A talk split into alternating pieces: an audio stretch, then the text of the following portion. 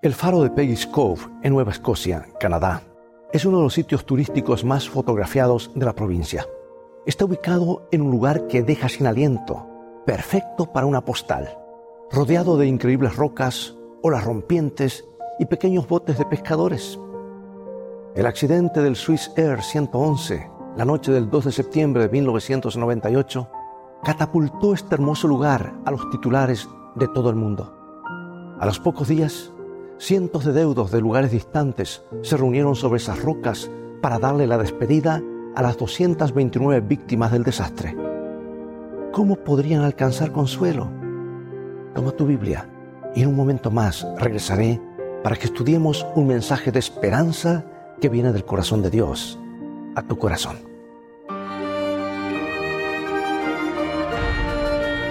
Escrito está declara el mensaje final de Dios para nuestro tiempo, presentando al Cristo viviente como la respuesta a nuestras más profundas necesidades. Escrito está con el pastor Robert Costa. Cuando los deudos se reunieron en Peggy's Cove, la Cruz Roja distribuyó ositos de peluche para que los arrojaran al océano en memoria de sus seres amados. John Cantrell, de California, encontró un lugar solitario para apartarse a recordar a su amigo Monte, de 19 años. Como símbolo de su despedida, lanzó el osito al agua con todas sus fuerzas. Para su desgracia, el lanzamiento quedó corto y cayó sobre un peñasco peligroso que asomaba entre las olas batientes. Se sintió completamente desolada. En ese momento vio un desconocido nadando hacia el peñasco. El hombre tomó el osito y lo lanzó al océano por ella. Y fue una acción típica de los gentiles habitantes de Nueva Escocia. Salieron de sus casas para mostrar su simpatía y ofrecer consuelo a todos los extranjeros que irrumpieron repentinamente en su comarca después del accidente. Dejaron de sentirse extraños porque los unía la tristeza por lo que había sucedido aquella noche del 12 de septiembre de 1998. En menos de 48 horas, más de un millar de personas de las comunas circundantes estaban ofreciendo lugares, lugar en sus casas para las familias visitantes. Más de 600 personas ofrecieron sus hogares para servir a los deudos. También trabajaron como consejeros o intérpretes. Algunos incluso ofrecieron sus parcelas en el cementerio por si alguna de las familias necesitaba un lugar para sepultar a sus muertos. Docenas de pescadores arriesgaron sus vidas para unirse a la frenética búsqueda de sobrevivientes. Uno de los pescadores comentó, todo el que podía moverse estaba allí aquella noche. Estaban los guardacostas, los isleños, los pescadores, los remolcadores, 45 rompeolas e incluso un crucero holando americano que pasaba casualmente. Los buzos trabajaron 156 horas en 10 días. Todo el mundo puso el hombro. Una niña de 12 años hizo galletitas de chocolate para los que estaban en la búsqueda. Una señora llamada Dawn Upshaw llevó sus amigos hasta Peggy's Cove para que les cantaran himnos a los deudos. Se ofrecieron como voluntarias tantas personas de la comunidad africana de Nueva Escocia que se necesitaron cuatro ómnibus o buses y tres camionetas para llevarlos hasta el lugar del accidente. Las tiendas abrieron sus puertas a toda hora para abastecer de lo necesario a los desconsolados extraños y a menudo se rehusaron a aceptar el pago. Muchas personas abandonaron sus trabajos durante semanas para brindarles transporte, comida y lo que fuera que necesitaran los familiares. Un hombre fue hasta su tienda y pintó un cartel que decía, a todas las familias, parientes y amigos de las víctimas del vuelo 111, nuestros pensamientos y oraciones están con ustedes. Y uno de los visitantes expresó sus sentimientos en una carta dirigida al pueblo de Nueva Escocia, Canadá. Se publicó en varios periódicos y decía lo siguiente, mi agradecimiento de todo corazón al maravilloso pueblo de Nueva Escocia y Canadá que participó en el rescate y las operaciones de salvataje del desastre del vuelo 111 de Swiss Air el 2 de septiembre. Quedé sobrecogido por la amabilidad de todo el mundo en esas circunstancias terribles. Valoro los rápidos y bien organizados esfuerzos de todos los que participaron, desde los oficiales de alto rango hasta un empleado de Peggy's Cove que puso en mis manos un par de binoculares para que pudiera ver mejor el sitio del accidente. La presencia constante de los religiosos fue de gran consuelo. Todo mi amor a los canadienses y al increíblemente bello paisaje de Peggy's Cove, mi corazón quedará allí para siempre. En un mundo de violencia y brutalidad, convulsiones y conflictos, dominado por los titulares de crímenes crueles, guerras y odio, es renovador contemplar la otra cara de la moneda. Los habitantes de Nueva Escocia pintaron un cuadro contrastante, uno de amor compasivo, que es la misma esencia del verdadero cristianismo. A menos que la religión de Cristo sea más que meras palabras y dogmas, jamás será lo que debería ser. La Biblia presenta el resumen y la sustancia del cristianismo genuino. El libro de Santiago capítulo 1, 27. La religión pura y sin mácula delante de Dios el Padre es esta. Visitar a los huérfanos y a las viudas en sus tribulaciones y guardarse sin mancha del mundo. Y hace muchos siglos, el profeta exclamó lo que encontramos en Isaías 41 que dice, consolaos, consolaos, pueblo mío, dice vuestro Dios. Estamos constantemente rodeados por el dolor, la tristeza, el sufrimiento y lágrimas sin fin. Nuestras vidas están dominadas por amargas lágrimas de dolor, lágrimas de tristeza y lágrimas por las frustraciones. Este cruel enemigo que se llama muerte está constantemente al acecho de la raza humana. Una aeronave gigante cae de los cielos sin ninguna razón aparente. Y en un instante 229 personas ingresan en la eternidad. El avión parecía muy seguro.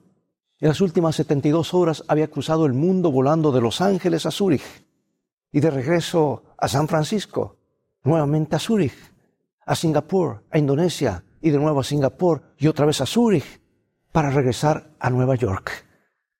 Todo indicaba que era una aeronave perfectamente segura.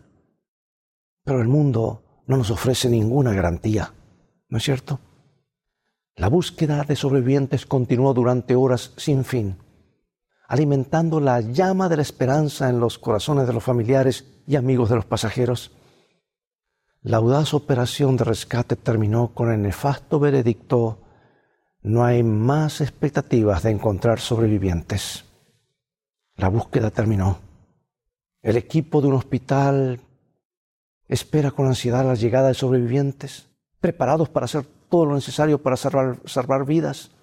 Decenas de médicos y enfermeras esperan para hacerse cargo de los primeros sobrevivientes cuando escucha una voz de los altoparlantes que les dice, gracias por haber venido. Ya pueden irse a sus casas. No hay sobrevivientes. La misión del accidente 111 ha cambiado su clasificación de búsqueda y rescate a la de búsqueda y recuperación. Hemos montado un completo y exhaustivo operativo de rescate durante 36 horas, incluyendo los esfuerzos combinados de las fuerzas canadienses, la Guardia Costera del Canadá, el RCMP y muchas otras agencias federales, provinciales y civiles, además de legiones de voluntarios. La noche anterior al vuelo, un oficial de Swiss Air le dijo a una persona que tenía miedo de volar, tienes que volar por Swiss Air, es completamente segura. Voy a embarcar a todo mi equipo de gerenciamiento en el mismo avión y no tengo la menor preocupación porque algo pueda sucederles. Vuela por Swiss Air, nada puede salir mal, te lo garantizo. Pero algo salió mal. Y los desconsolados parientes llegaron desde distintas partes del mundo para recibir la noticia de que no había sobrevivientes. La gigantesca aeronave impactó el agua con una fuerza tan tremenda que desde que la nariz del avión tocó el agua hasta que se hundió la cola, debe haber pasado menos de un tercio de segundo. Posteriormente se encontraron fragmentos de la cola del avión entremezcladas con piezas de la cabina de instrumentos. Los cuerpos fueron lanzados adelante con tanta velocidad y se detuvieron tan abruptamente que con una única excepción ninguno quedó en una sola pieza.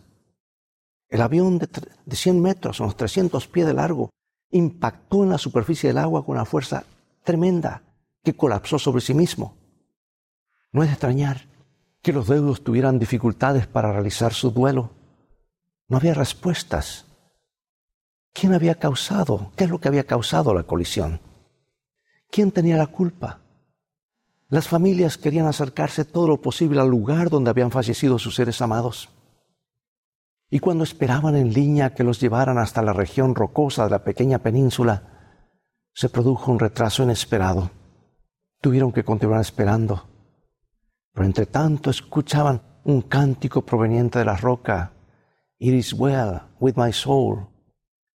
Ese himno maravilloso que traducido dice, cuando la paz como un río llegó a mi senda, cuando las penas llegaron como las olas del mar, cualquiera fuera mi suerte, me has enseñado a decir, está bien, mi alma lo acepta, está bien, it is well with my soul. El pastor adventista del séptimo día, Glenn Mitchell, había fotocopiado las palabras de algunos himnos para que las cantaran los deudos. La familia Wilkins había llegado proveniente de Yucaipa, California, para conocer el lugar donde había muerto su hijo Monte. Allí sobre las rocas comenzaron a cantar. Mi alma lo acepta, está bien. Luego continuaron con Más cerca, oh Dios de ti.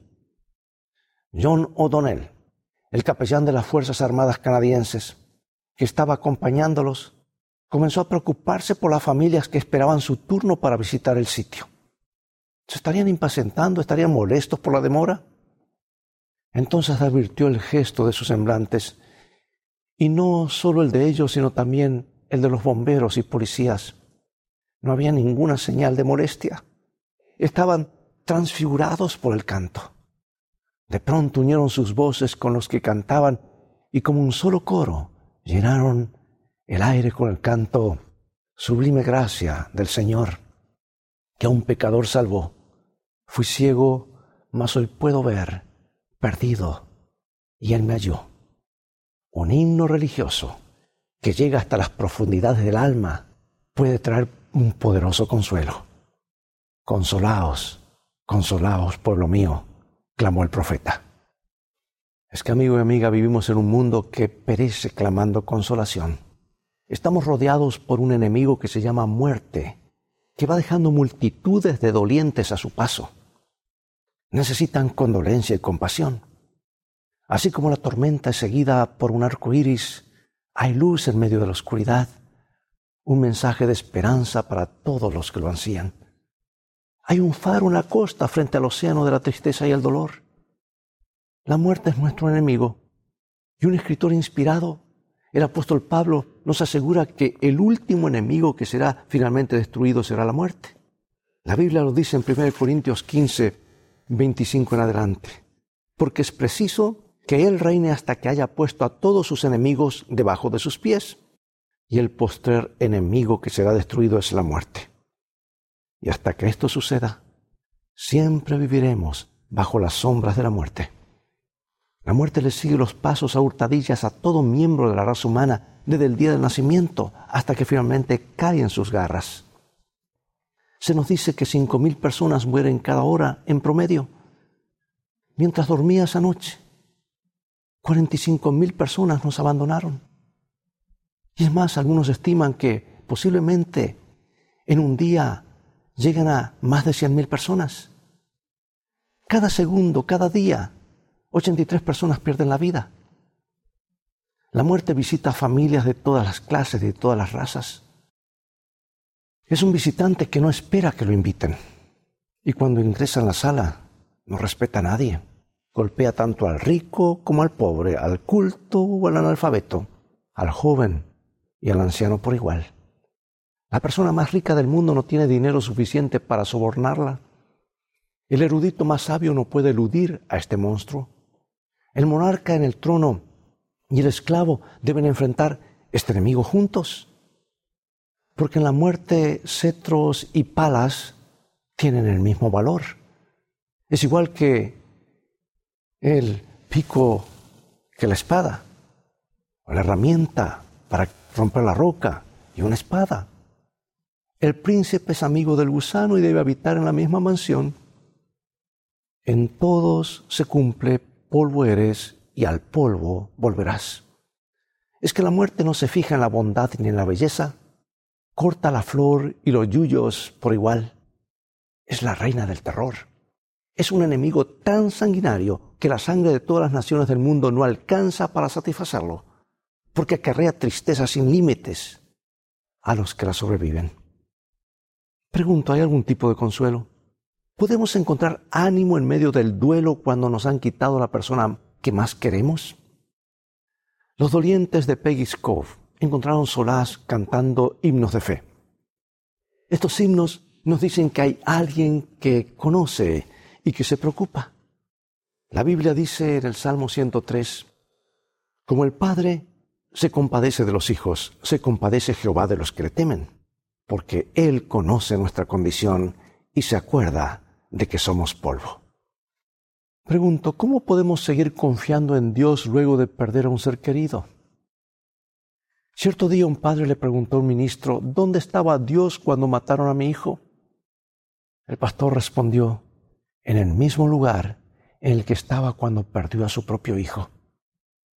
¿Dónde estaba Dios cuando labios mentirosos condenaron a muerte a su propio hijo?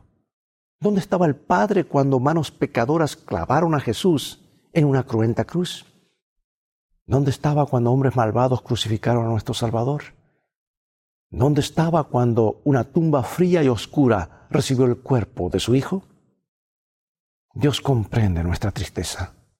Él es el gran consolador. Es el que inspiró al profeta para que clamara, consolaos, consolaos, pueblo mío. Yo no tengo dudas de que Él inspiró al pueblo de Nueva Escocia para mostrar amabilidad a los corazones quebrantados que se reunieron en su comarca en búsqueda de solaz. No solo nos consuela, sino que también es el fundamento de nuestra consolación. Mira lo que escribió el apóstol Pablo, que se encuentra en 1 Tesalonicenses 4:13.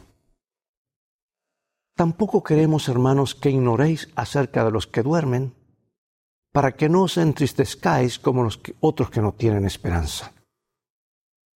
Fíjate que no dice que los cristianos no tendrán profunda tristeza cuando alguien muere. Claro que sufren, pero dice que la tristeza no es igual a la de los que no tienen esperanza, porque solo el cristiano que tenga el corazón lleno de esperanza podrá pararse en un peñasco frente al mar repleto de restos de avión y de muertos y sentir consuelo. El cristiano puede enfrentar el hecho de que un ser querido ha sido lanzado contra las olas con tanta fuerza que ni siquiera quedaron restos de su cuerpo para sepultar en una tumba. Y hasta en esas circunstancias puede cantar, It is well with my soul. Mi alma lo acepta, está bien. ¿Por qué los cristianos están mejor preparados para enfrentar la tragedia de la muerte que otras personas? Pablo nos dice el por qué. Es por el regreso de Cristo y la resurrección de los muertos. Termina este mismo pasaje diciendo, alentaos los unos a los otros con estas palabras. Y otra vez las mismas palabras, consolados, consolados, pueblo mío. ¿Cómo debemos consolarnos unos a otros con la esperanza de la resurrección? Amigos, la tumba no pudo retener a Jesús. Él regresó de la muerte y valientemente declara, porque yo vivo, tú también vivirás. El creyente en Cristo tiene esta bendita esperanza. Pablo dice en 1 Corintios 15, porque así como en Adán todos mueren, también en Cristo todos serán vivificados. Nos reencontraremos con nuestros seres amados. Y sucederá en un abrir y un cerrar de ojos al final de la trompeta, como dice el apóstol en 1 Corintios 15. Estaba en la flor de la juventud. Un joven llamado Monte Wilkins, de tan solo 19 años, fue una de las víctimas del vuelo 111. Estaba rumbo a Francia para continuar sus estudios en el Instituto Adventista de Colonges, en Sud-Salève. Junto a su hermano Darren, habían sido pues grandes golfistas y antes de embarcar en el vuelo de Swiss Air, habían eh, pasado un fin de semana de golf y de relax con su familia en el famoso campo PGA West de Palm, Springs, en California. Ahora su familia estaba reunida en Peggy's Cove, Nueva Escocia. Y después de cantar esos himnos de fe que tenían tanto significado para sus vidas, caminaron hasta el borde del agua para arrojar flores en el océano. Flores que les habían suministrado los voluntarios de la Cruz Roja. Darren Wilkins contempló la flor hundiéndose en las olas. Recordó sus juegos de golf con Monte y una idea cruzó por su mente. Dijo, creo que a él le hubiese gustado que arrojara algunas pelotas de golf en vez de estas flores. Su amigo Cantrell lo escuchó y habló con un oficial de policía. Me gustaría encontrar una tienda abierta para comprar un palo de golf y algunas pelotas, le dijo. El oficial recordó que había algunos palos y pelotitas de golf en la sección de artículos perdidos de la estación de policía. Ya tarde en la noche, llegó hasta la habitación de Cantrell con un palo y algunas pelotas y hasta un instrumento para grabar que pertenecía al departamento. Cantrell grabó el nombre de Monte en las pelotas y en el palo escribió las palabras Monte, we love you, te amamos. El domingo siguiente por la tarde, Robert Conrad, un adventista del séptimo día que se dedica a la pesca de atún, que había pasado la noche del accidente arriesgando su vida en el lugar, invitó a la familia Wilkins a su hogar en Fox Point. La familia Walkowiak, miembro de la misma iglesia, se unieron a ellos esa tarde. Sirje, uno de los testigos auditivos del accidente, descubrió que era pariente lejana de la familia Wilkins y condujeron más de siete kilómetros hasta Baywater, Baywater Beach, el lugar en tierra más cercano al sitio del impacto y usando una botella como soporte, Darren golpeó varias veces eh, varias pelotas para lanzar al mar. Se sintió mejor. Darren dijo, Monte, algún día vamos a estar juntos nuevamente y vamos a mirar este vídeo de este evento y vamos a reírnos, vamos a reírnos con ganas. Amigo, amiga, es la clase de fe revitalizadora que nos brinda consuelo en las horas más oscuras. Algún día el pueblo de Dios reirá por último. Darren y Monte se reunirán cuando el postrer enemigo, la muerte, sea destruido para siempre. Esa es la clase de fe que inspira a las personas a cantar It is well with my soul. Mi alma lo acepta, está bien, aun cuando estén en la hora más asiaga de la desesperación. Es la clase de fe que ha inspirado a los cristianos de todas las épocas para enfrentar la muerte con confianza y valor. Déjame hacerte una pregunta. ¿Tienes el tesoro de esa fe? Cuando las dificultades llegan golpeándote por todas partes, cuando la mano cruel de la muerte te separa de quienes más amas, puedes aplicar las palabras del apóstol acerca de la resurrección verdadera y venidera y decir, consolaos unos a otros con estas palabras? La misma esperanza que encendió los espíritus de los dolientes en Peggy's Cove puede llenar tu corazón hoy. Muy pronto, amigo y amiga, la muerte será vencida por completo y podremos cantar triunfalmente las palabras que escribió el apóstol Pablo. ¿Dónde está, oh muerte, tu aguijón? ¿Dónde, oh sepulcro, tu victoria? Mas gracias sean dadas a Dios, que nos da la victoria por medio de nuestro Señor Jesucristo. Acompáñame en oración. Padre Celestial, a través de la Biblia oímos tu voz que nos dice, consolaos, consolaos. Sabemos que este mundo de pecado y dolor no fue tu idea y pudimos ver cómo tú mismo has venido a este mundo a caminar por este valle de lágrimas junto a nosotros. Queremos tener la seguridad de la que habla Pablo Queremos tener el faro de la fe que pueda guiarnos a salvo en medio de las más fieras tormentas. Enséñanos a confiar en ti y en que muy pronto vas a estar restableciendo todas las cosas. No más lágrimas, no más dolor, no más sufrimiento. Anhelamos que ese día llegue pronto y oramos a ti en el nombre de Jesús. Amén.